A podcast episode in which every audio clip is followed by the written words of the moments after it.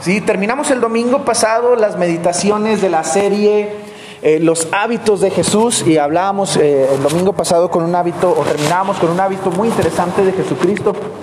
¿sí? Y hablamos de muchos hábitos de Jesús. Pero ahora vamos a entrar en una serie que nos habla o nos adentra en la obra redentora de manera, de manera eh, particular. Porque la obra redentora de Jesucristo no radica solamente en el hecho de, haberse, de haber sido eh, crucificado, sino que va más allá, la comienza aún antes de eso. Nosotros como, como cristianos eh, en general, eh, siempre nos preparamos para la Semana Santa. Usamos los 40 días denominados cuaresma para prepararnos para Semana Mayor en oración, en santidad, preparando nuestro hogar. Así como en Adviento empezamos la decoración, empezamos a hablarle a los niños, empezamos a enseñarles con obras, con, con cantos, eh, en fin, muchas cosas. Así en cuaresma nos empezamos a preparar para la Semana Mayor. Y algo muy interesante de Semana Mayor es que no comienza eh, como nosotros a veces lo celebramos el, el, domingo de Ramos o el lunes de autoridad, o otras iglesias que la celebran a partir del viernes de crucifixión, sino que la Semana Mayor comienza desde el momento mismo, o podríamos decir que se nos empieza a anticipar, desde el momento mismo en que Jesús comienza su ministerio. No, no, no como semana como tal, porque Jesús cuando comienza su ministerio empieza a anunciar debo morir, debo entregarme, seré sacrificado, se acerca mi muerte. Los discípulos no lo entendieron, a veces nosotros tampoco lo terminamos de entender. Y las lecturas de este domingo nos van adelantando o anticipando cómo el plan de la obra redentora no, no estaba solamente plasmado en los evangelios y mucho menos comenzó nada más al inicio de la Semana Mayor sino que Dios tenía este plan perfecto de redención y de salvación desde el principio. La lectura primera que hicimos se encuentra en Jeremías capítulo 31, versículos del 31 al 34. ¿Verdad que sí? Y leíamos allí una promesa de parte de Jeremías al mismo tiempo que una, una exhortación. ¿Verdad? La exhortación más ampliamente se encuentra en el contexto literario inmediato que está atrás, que lo antecede. Versículos atrás, para que no suene tan largo. Está atrás, versículos atrás, allí está la exhortación, pero aquí nos encontramos con un, eh, eh, o este primer pasaje, nos encontramos con una llamada de esperanza al pueblo de Dios para restaurar lo que rompieron. Jeremías les dice, Ay, tremendos, ya lo rompieron. El pacto, la liga, la unión, el puente que Dios había construido para mantener una constante comunicación con ustedes, la rompieron.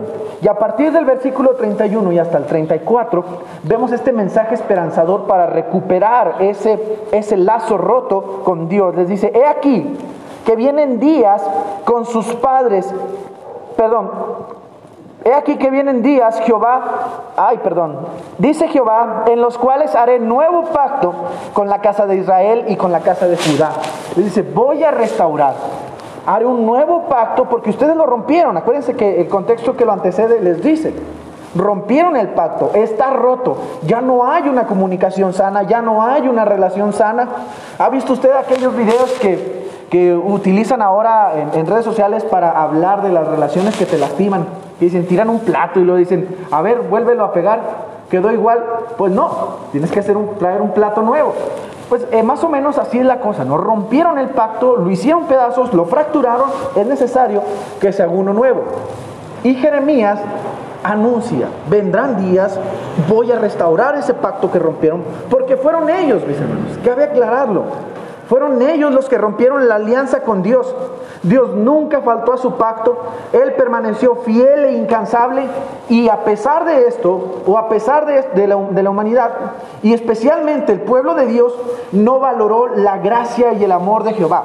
Sin embargo, Dios les demuestra claramente que a pesar de todo, a pesar de todas las faltas, a pesar de todos los males, a pesar de todas las infidelidades, Él quiere restaurar la alianza rota.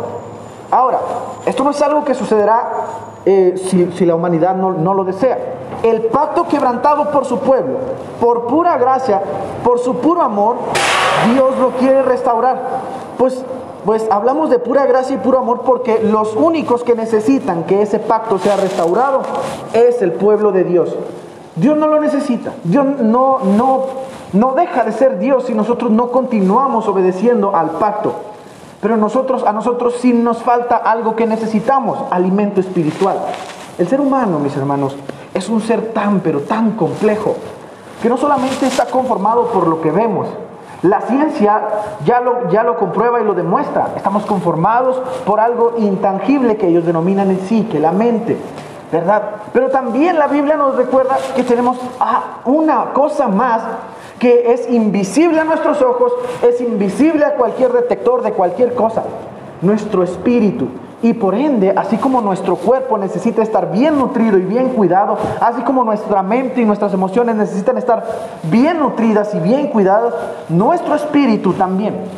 ¿Y qué creen? La ciencia ha hecho un montón de estudios y dice que si no tienes una buena alimentación, tus emociones tampoco van a estar bien.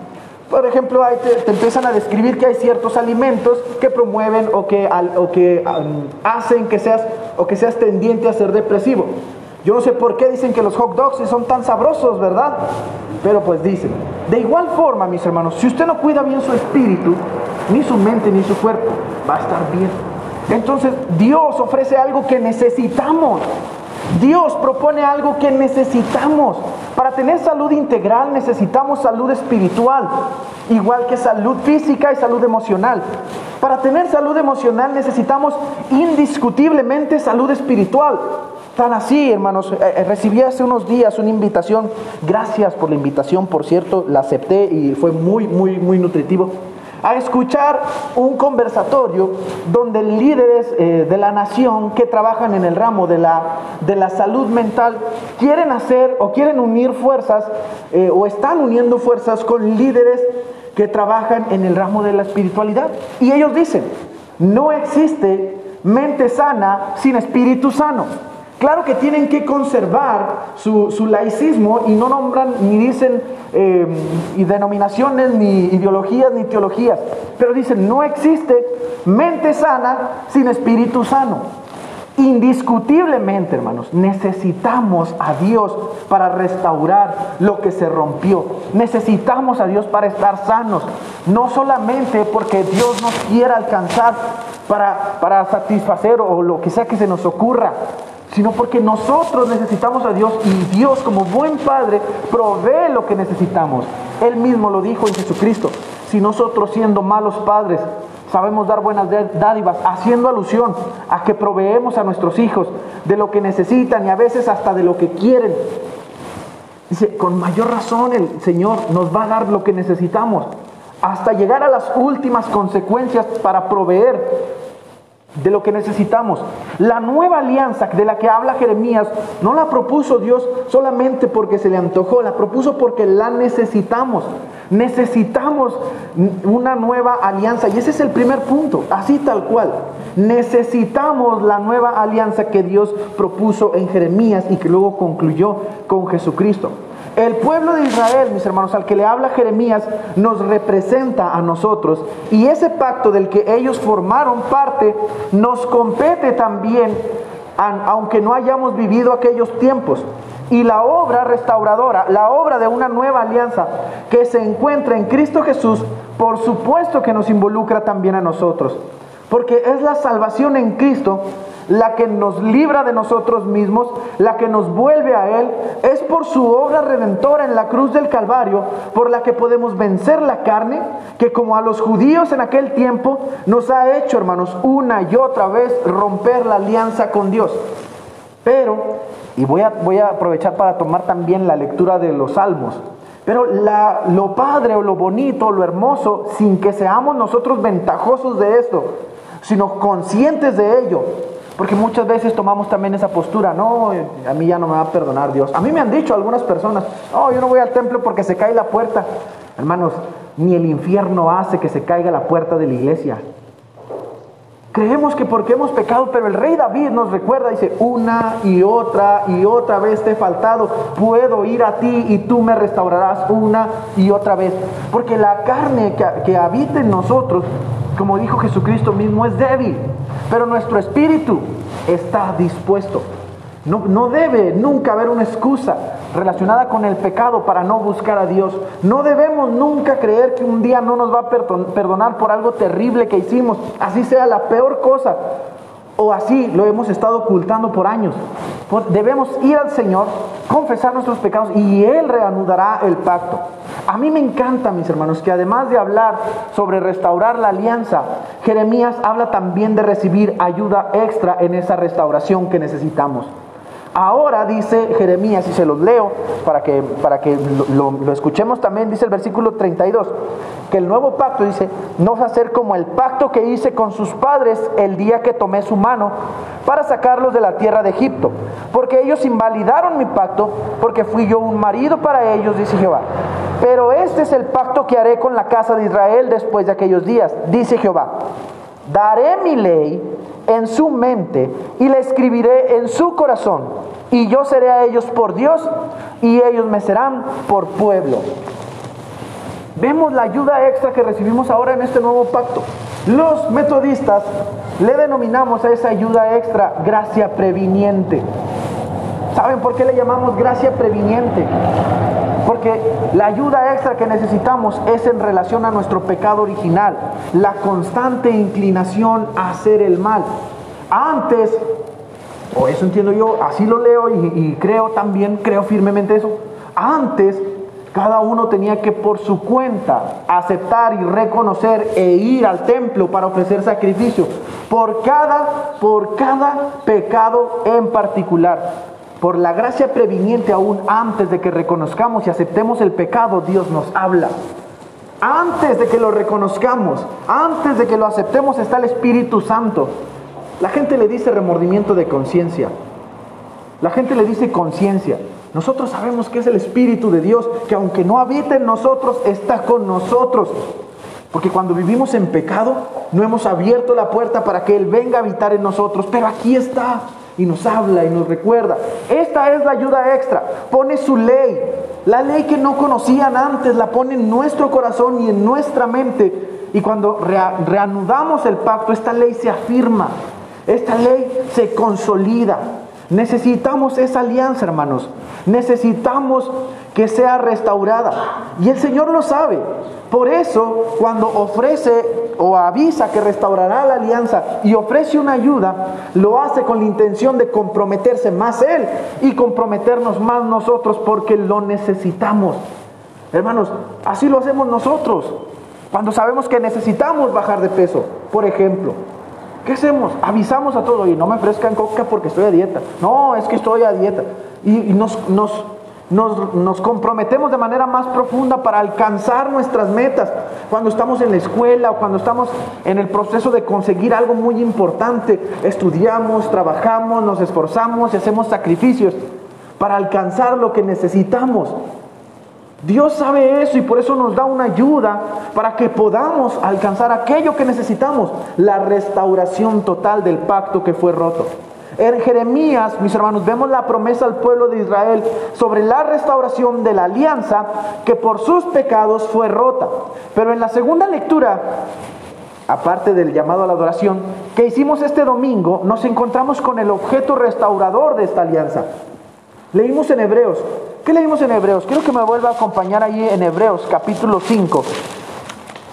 Algo que además de leerlo, por ahí les hice una pequeña, un pequeño comentario muy corto.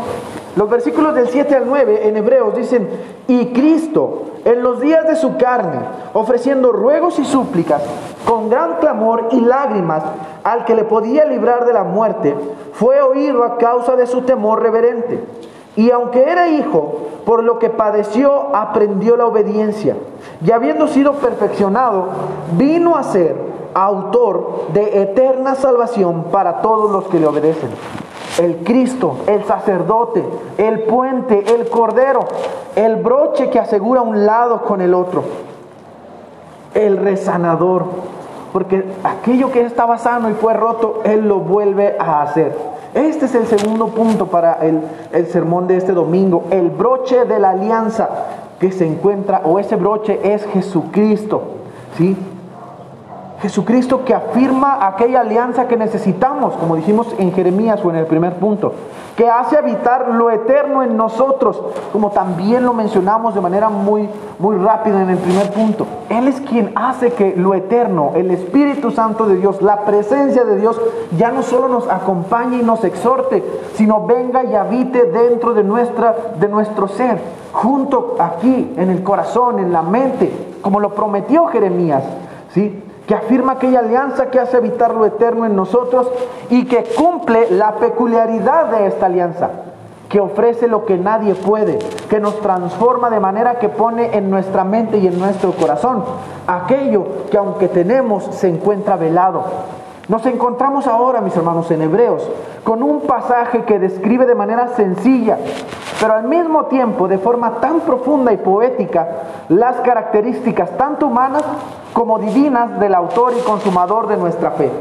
Un pasaje que describe cómo Jesús, teniendo ambas naturalezas, 100% hombre y 100% Dios, es el único ser que puede unirnos con el Padre, el Creador, el aliado que necesitamos para vencer el pecado, para vencer las tentaciones, para vencer la muerte y para ser totalmente santificados aquí en la tierra. De manera, mis hermanos, que habitemos en la gloria de aquel que es dueño de lo visible e invisible en el día venidero. Otra de las doctrinas fundamentales del metodismo es esa, la entera santificación. Difícil, claro que sí. El apóstol Pablo, cuando hace alusión a ella, a la entera santificación, no con este título, pero sí en el contexto dice, no, yo mismo no pretendo haberlo alcanzado. Para el apóstol Pablo, la entera santificación decía la estatura del varón perfecto. Esa es la entera santificación. Para muchos eso es imposible, dicen, solo estando en la gloria. Los metodistas creemos que eso es posible. Tenemos una ayuda, tenemos un, un encaminador, tenemos un ayudador que puso no solamente su ley en nuestro, en nuestro corazón y en nuestra mente, sino que vino a habitar Él mismo en nuestro corazón y en nuestra mente. Y cabe aclarar, hermanos, que la entera santificación no quiere decir que nosotros no cometemos errores, sino que los vemos, los reconocemos y los corregimos. Esa o eso es parte de la entera santificación. Dios a través de Jesucristo nos demuestra y nos enseña que se puede, porque Jesús con sus dos naturalezas, 100% hombre y 100% Dios, nos ha demostrado y nos ayuda también para que lo consigamos. El escritor de la carta a los hebreos, mis hermanos, nos recuerda que el broche que sella la alianza que necesitamos desde el principio de la creación, la alianza que en voz de Jeremías Dios, prometió al pueblo es Cristo. Esa es la ayuda que necesitamos. Así que si queremos ir a Dios, tenemos que obligatoriamente hacerlo a través de Jesús. Jesús el Mesías, quien nos entrega en las manos esa alianza. Así que si queremos restaurar el pacto, tenemos que obligatoriamente hacerlo a través de Jesús y solamente de Él. No hay otra manera. No hay otra forma, no hay corredentores, no hay ayudadores, no hay eh, compañeros de camino eh, con Jesucristo que nos acerquen a Dios, solo Él. Pongamos la vista en Él y aceptemos aquello que necesitamos, aquello que nos hace falta para vivir en plenitud. Y la plenitud de vida, mis hermanos, aunque usted de repente se sienta gozoso, no se alcanza con los títulos, no se alcanza con los negocios, no se alcanza con tantas y tantas cosas que a veces pensamos, solo se consigue completando nuestra sanidad integral. Y parte de nuestra sanidad integral demanda sanidad espiritual. Y la sanidad espiritual no se va a trabajar nunca si no restauramos el pacto. Si restauramos la alianza y el pacto con Dios, comenzamos a sanar espiritualmente. Él nos sana, pero solo se puede de una manera. Dice Hebreos que el broche, lo que asegura ese pacto, es Cristo. Solo así. ¿Cómo es? Bueno, yo nada más le voy a dar cómo inicia. El tercer punto de este sermón, mis hermanos, habla de cómo comienza esa alianza. La alianza comienza así. La restauración de este segundo pacto comienza así. Dice Evangelio de San Juan, capítulo 12, a partir del versículo 20, Es el, es el pasaje que leímos hace un momento, claro. Pero dice, quiero, quiero que lo volvamos a leer. Dice de la siguiente manera. Había unos ciertos griegos entre los que habían subido a adorar en la fiesta. Estos pues se acercaron a Felipe, que era de Bethsaida de Galilea, y le rogaron diciendo, Señor, quisiéramos ver a Jesús. Felipe fue y se lo dijo a Andrés. Entonces Andrés y Felipe se lo dijeron a Jesús. Jesús le respondió diciendo, fíjense, ha llegado la hora para que el Hijo del Hombre sea glorificado. De cierto, de cierto os digo que si el grano de trigo no cae en la tierra y muere, queda solo. Pero si muere, lleva mucho fruto. El que ama su vida la perderá, y el que aborrece su vida en este mundo, para vida eterna la guardará. Si alguno me sirve, sígame, y donde yo estuviere, allí también estará mi servidor. Si alguno me sirviere, mi Padre le, mi padre le honrará. Y decimos, decimos nosotros, bueno, ¿y por qué Jesús no atendió a los griegos? Saben, hay una postura muy interesante. La postura muy interesante es que los griegos buscaban a Jesús para volverse sus seguidores. Y Jesús lo sabía. Estos quieren volverse mis discípulos. Pero de igual forma que en muchas otras ocasiones Jesús conocía los deseos de su corazón, como cuando los fariseos dijeron cosas en su corazón y en su mente y Jesús le respondió públicamente. La postura de este pasaje es los griegos que buscaron a Jesús no buscaban para ir a hacerle preguntas, lo buscaban porque querían o tenían la intención de sus seguidores. Y Jesús les responde antes de que dijeran cualquier cosa, diciéndole a Felipe y Andrés, aquí les va el secreto de cómo pueden ser mis seguidores, cómo nosotros podemos ser seguidores de Jesús, cómo nosotros podemos comenzar a restaurar la alianza. Cómo nosotros aceptamos ese broche que une lo eterno con lo, eh, con lo que muere, lo divino con lo terrenal, lo celestial con nosotros. ¿Cómo comenzamos? Al Cristo, mi hermanos, dice previo a lo que acabamos de leer, no le roban la vida, sino que Él la quiere dar. Por lo mismo nos anticipa y nos invita a lo que sucederá. Esta serie de dichos, mis hermanos, sobre el trigo que muere y da fruto, sobre el amor y perder la vida, sobre el destino de los servidores junto con el Maestro, abren el camino para lo que se viene, la pasión y muerte de Jesucristo. Nos abren el camino a nosotros para celebrar la más grande fiesta de la cristiandad, la fecha más importante tal vez para la humanidad, o no tal vez, sin duda alguna, para la humanidad. Estos dichos nos enseñan que el camino que Jesús transitó en este pasaje que estaba a punto de transitar, demandaba un sacrificio de sangre que al final traería un beneficio mayor para todos. Y que sus seguidores, ¿qué creen? Debemos seguir también ese mismo camino. No el de ir nosotros literalmente a la cruz, no el de ir nosotros literalmente a que por la causa del Evangelio nos maten. Si llega a suceder, como le pasó a muchos de los mártires y sigue sucediendo, pues gloria a Dios. Pero no, no, no nos invita a que eso busquemos. No es una muerte literal, no es un camino a la cruz literal. Debemos llevar a la cruz todo aquello, mis hermanos, que causa placer a nuestra carne, a carne. Eso es lo que debe morir. Nuestro pecado, nuestros rencores, nuestros vicios, nuestros dolores, nuestros malos pensamientos, nuestras enfermedades. Y al morir todo aquello allí, servir a Dios con santidad. Les dijo Jesús al final, y si hacen todo esto, y si me siguen y mueren como yo voy a morir, siendo un trigo que da mucho fruto, mi Padre les honrará. Mi Padre les honrará. Mis hermanos, así se restaura la alianza. ¿Saben qué? Con todo respeto, no quiero ofender a nadie, pero no basta venir a la iglesia nada más. No basta dar solamente el diezmo y sentirnos por eso muy bien. Tenemos que mortificar nuestra carne, que eso es lo más difícil. A veces sí, el diezmo está muy relacionado con mortificar nuestra carne porque somos tacaños o somos desagradecidos. Pero lo importante es mortificar nuestra carne. Aquello que me causa placer y que sé que va en contra de los mandamientos de Dios, mortificar nuestra carne, aquello que disfruto tanto pero sé que desobedece a Dios o a mis padres o a las leyes civiles, porque desobedeciendo a mis padres y desobedeciendo a las leyes civiles, estoy desobedeciendo a Dios. Mientras las leyes civiles no vayan en contra de los mandamientos de Dios, Dios me pide que yo las obedezca. Dice el Señor, si yo no hago nada de esto, no estoy mortificando mi carne, ¿y qué creen? No he restaurado el pacto.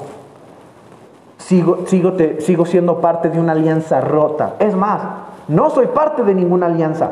No tengo un aliado. No tengo un ayudador. La ley de Dios no mora en plenitud ni en mi corazón ni en mi mente. No hay Espíritu Santo que habite en mí, solo que está alrededor mío.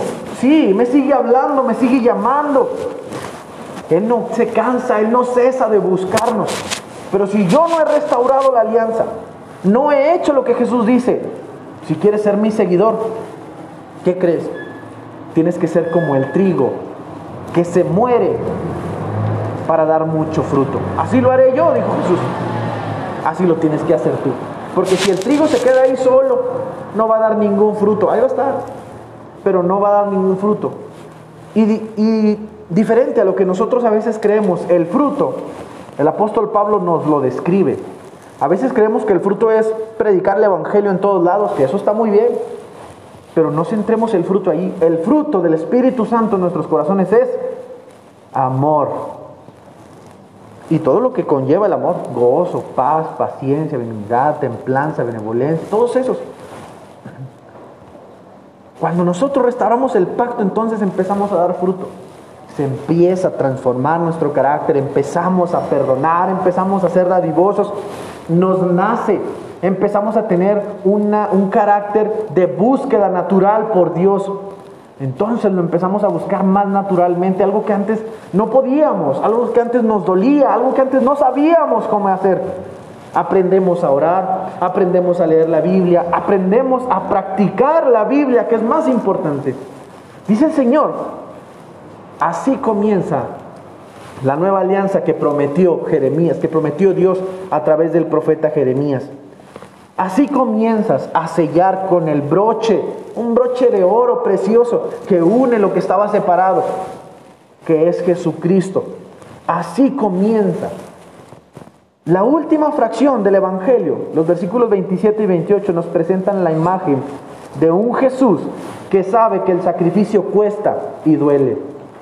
Esto es importante para que nosotros busquemos ayuda en Jesús. ¿Qué dice en versículo 27 y 28? Dice, ahora pues, ah, no dice, ahora está turbada mi alma.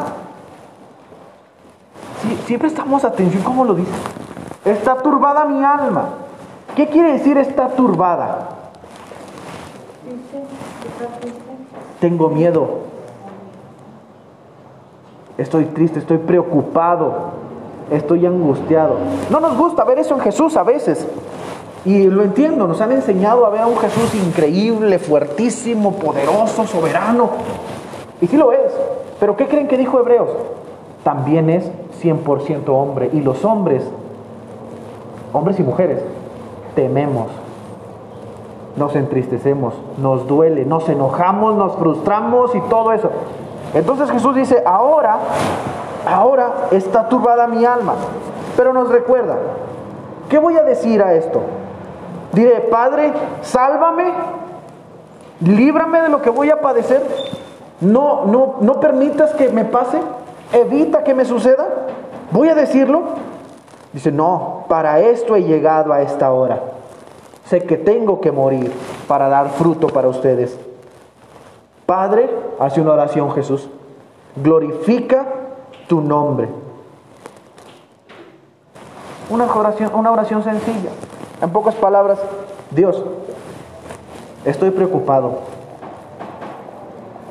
Estoy angustiado. Va a ser difícil. Tal vez pagaré consecuencias. Pero no te voy a pedir que me libres. Te voy a pedir que tú te glorifiques. Y si te glorificas librándome, gloria a Dios. Pero si tú te glorificas más en hacerme pasar por la mortificación de mi carne, por reconocer mis faltas, por pedir perdón, por humillarme, por aceptar mis errores. Que se haga lo que se tenga que hacer, Señor. En tus manos, como dijo Jesús en la cruz, ¿verdad? Encomiendo mi espíritu. Así comienza la alianza.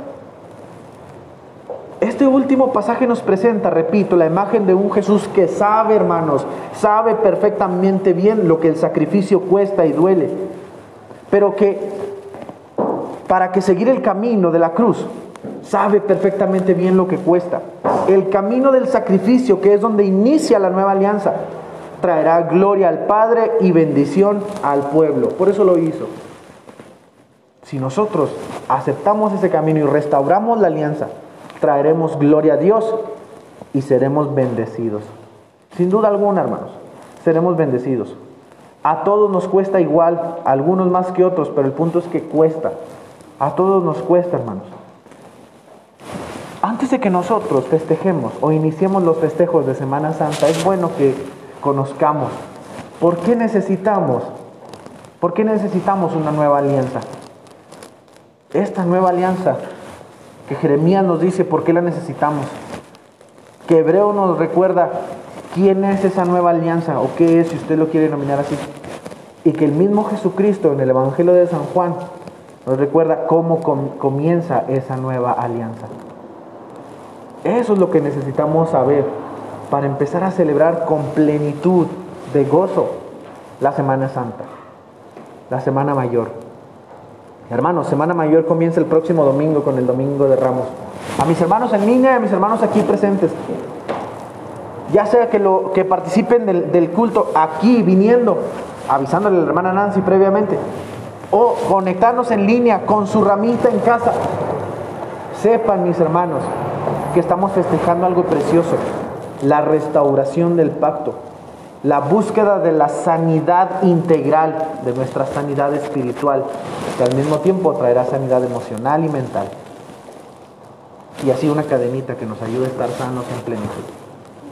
Ese, mis hermanos, es el sermón para este domingo. Yo los invito, mis hermanos, si usted no lo ha hecho aún, a pesar de que viene cada domingo o se vino de casualidad o se conectó de casualidad, yo lo invito, mi hermano, comience en el nuevo pacto, comience a trabajar en restaurar esa alianza. Ya Dios a través de Cristo hizo lo imposible, ya la restauró. Solo es cuestión de que transite ese camino para adquirir lo que no podemos conseguir de, de ninguna otra forma. Lleve sus pecados, lleve sus rencores, lleve sus tristezas, lleve sus enfermedades, lleve lo que usted es a la cruz de Cristo para ser plenamente restaurado. Y vamos a hacer una oración. Si usted quiere hacer una oración donde le pide al Señor en esta tarde que lo dirija para restaurar su, el pacto, puede hacerlo, mis hermanos. Puede hacerlo. Siéntase en libertad de hacerlo. Vamos a cerrar nuestros ojos, mis hermanos, y vamos a hacer oración.